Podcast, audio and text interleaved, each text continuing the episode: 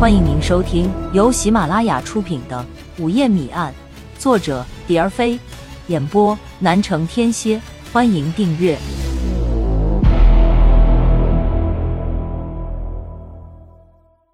第二十二章，空穴来风。悉尼再也没有发现汪物的行踪，难道他藏起来呢？或者去了云南？分析会上，有同志提出心中的疑问。不是没有这种可能，江龙回答：“你的依据，说来给大家听听。”古局长说：“根据我们对贾明的跟踪调查，贾明很有可能在娱乐场所贩卖白粉。虽然目前警方还没有抓到他的证据，但某些迹象已经表明了很有这种可能。汪武和他接触，也许就是打探着你的渠道，为他以后做打算。呃，这么来说，他一定是往金三角去了。那我们是不是也得去金三角寻踪呢？许科插嘴问。不，暂时没这个必要。我们可以再给云南警方。发个协助通报，等有了蛛丝马迹，我们再行动也不迟。协助通报发出以后，云南那边一直也没有任何消息传来，三幺七凶案就暂时搁浅了。不知不觉，两个多月过去了。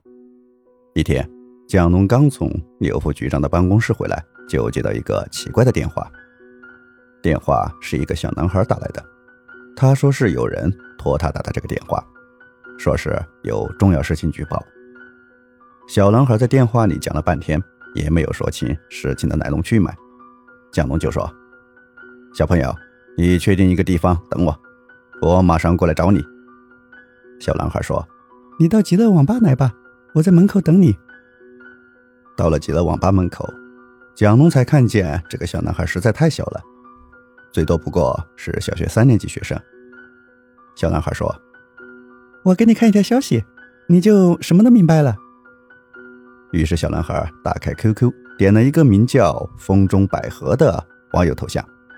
对话框出现以后，小男孩找出聊天记录，于是蒋龙就看到了飞车腾龙和云中百合的一段对话。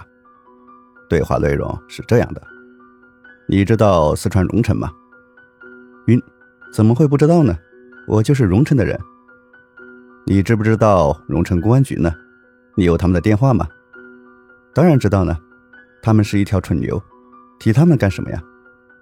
你怎么骂人呢？他们得罪你了吗？电影里那些公安多棒呀，可他们，哼，一个学生被杀了，现在还没抓到凶手。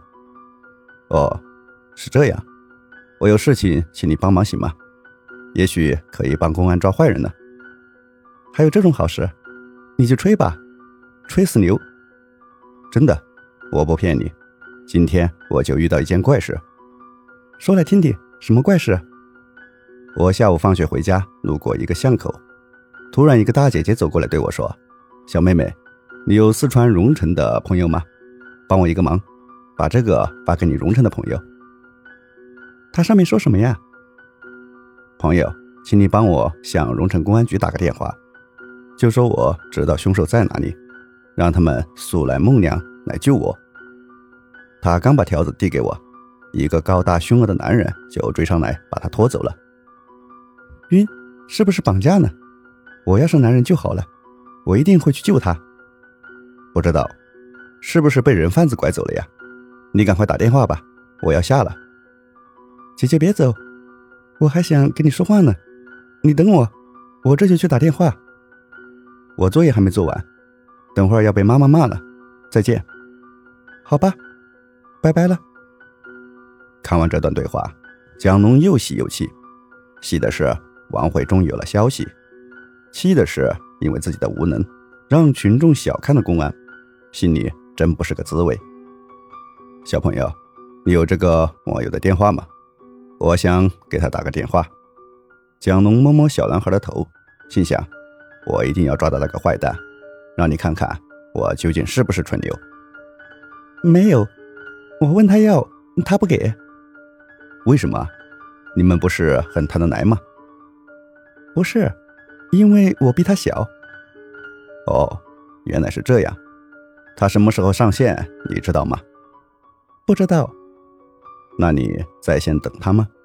如果他上线了，你赶快给我打电话，好吗？不好，回去妈妈要骂的。